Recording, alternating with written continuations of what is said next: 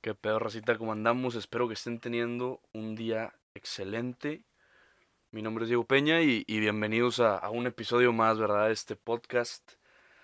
Primero que nada, quiero empezar avisando que, que mi carnalito, tengo un hermano de tres años. Y el güey le regalaron un pianito chiquito. Un, un pianito literal. Entonces es- ese pianito está en la cocina y pues de repente el güey lo ve y se pone a tocar a, la, lo, a lo güey, ¿verdad? Entonces, una disculpa, racita, si de repente se empieza a tocar, se empieza a escuchar, ¿verdad? Los sonidos del piano, ¿verdad? Pero bueno, hoy quería hablar de una frasecita que me encontré leyendo un buen libro que me recomendó un amigo que se llama. Bueno, se apellida ¿verdad? Este, este libro es el, el Club de las 5 de la mañana, The 5 AM Club. Probablemente algunos ya, ya lo escucharon, ya incluso algunos lo leyeron. Es un buen libro, realmente lo recomiendo bastante. Todavía no lo termino, lo había empezado hace, hace un pinche ratote y luego lo dejé de leer y luego lo retomé. Y ahorita todavía no lo acabo, pero pues aquí andamos, ¿no? Y es, es- la neta es un, es un libro buenísimo, ¿verdad? Pero antes, antes de decir la, frase, les quiero, les quiero contar una, una pequeña anécdota que pues realmente yo creo que absolutamente todos compartimos. Ah, no sé si escucharon, pero ese, ese es mi carnalillo. Ahí está gritando el güey. Bueno, una anécdota que pues realmente todos compartimos y todos podemos entender y que a todos nos pasó, ¿verdad? Esta anécdota o esta historia, ¿verdad? Que todos hemos vivido es eh, la evolución de las matemáticas en, pues en nosotros, ¿no? De cierta manera.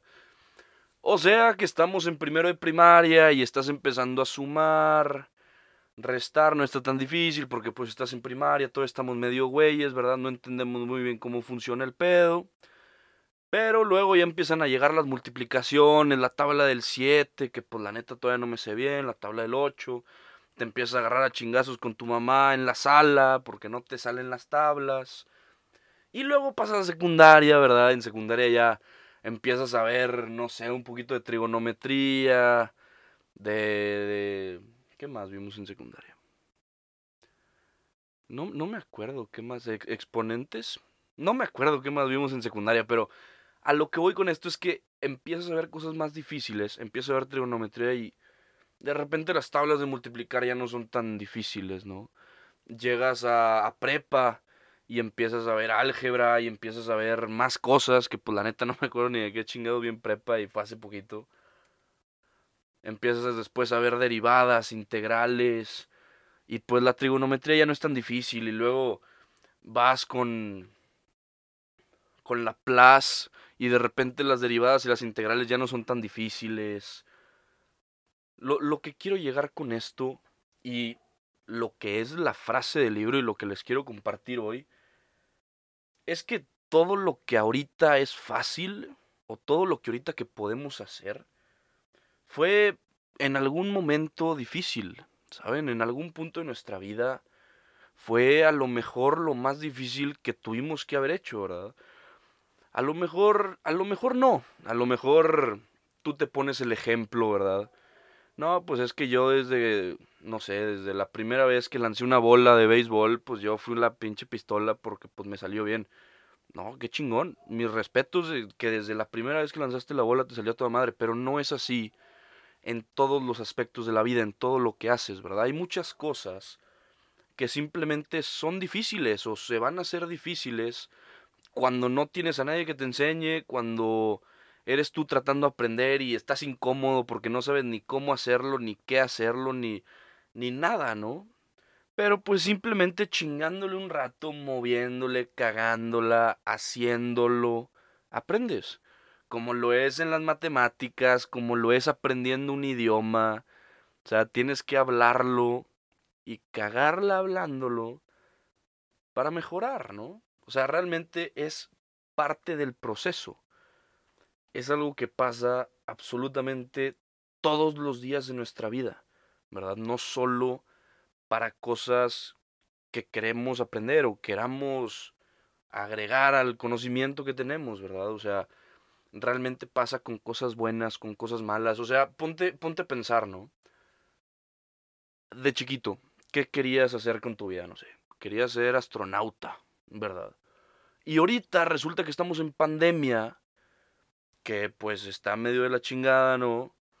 Y, y pues estamos en pandemia y por estar en pandemia no podemos salir o estamos mucho tiempo acostados viendo una película, viendo series, pendejeando. Y realmente el pendejear se volvió un hábito. ¿Saben? No es algo bueno, es algo que no queríamos porque nosotros teníamos otros planes, otros sueños, metas, objetivos. Y por una cosa u otra, ya somos dependientes o estamos ligados, ¿verdad? A estar acostados todo el día viendo una película, a ser conformistas, ¿verdad? Se nos hizo fácil ser conformistas, se nos hizo fácil comer papas todos los días o dejar de echarle ganas a la escuela porque pues ahora resulta que todo es en línea, Zoom University, entonces pues absolutamente no hay pedo, uno no tiene que aprender mucho, las clases están grabadas. Se nos hace costumbre también lo malo. Y el pedo de estas costumbres de lo malo, ¿verdad? De todas, de todas estas cosas que no queremos, es que realmente es, va a ser, o es, o está siendo un pedo salir de ese pinche ciclo. Porque pues es un ciclo vicioso, porque es lo fácil, ¿no? Creo que simplemente lo, lo que les quiero dar a entender, ¿verdad? Es que las cosas que sabemos que nos van a costar valen la pena. Y, y que por eso hay veces que no las hacemos. Porque sabemos que va a ser difícil, porque sabemos que involucra una chinga, una megaputiza el obtener lo que queremos. Pero la realidad es que sin esa chinga, sin esa putiza, lo que queremos no valdría la pena. A lo mejor lo que queremos es un buen trabajo, es estar bien turbo mamados, es subir el pico de Orizaba, y sabes qué es lo que tienes que hacer y sabes cómo hacerlo y cuándo hacerlo. Pero de cierta manera sabes que va a ser una chinga y por eso no lo haces. Pero realmente si esa chinga no existiera, no creo que valga la pena la recompensa, ¿no? El final. Por ahí hay una frasecilla que no me acuerdo bien cómo decía, pero algo, algo así, ¿no? Lo importante no es tanto la meta, ¿no? Es, es más bien el camino recorrido, donde aprendes y donde creces. Entonces, pues gracias por escucharme, Rosita. Espero que tengan un excelente día y pues les mando un besote. Ay, y, este, ahí, por si, pues cualquier cosa para la, para la poca racita que me escucha alguna idea, algún pedo, cualquier cosa, pues en Insta, el, Diego César. La, la A de César es un 4. Sobre raza. Los quiero.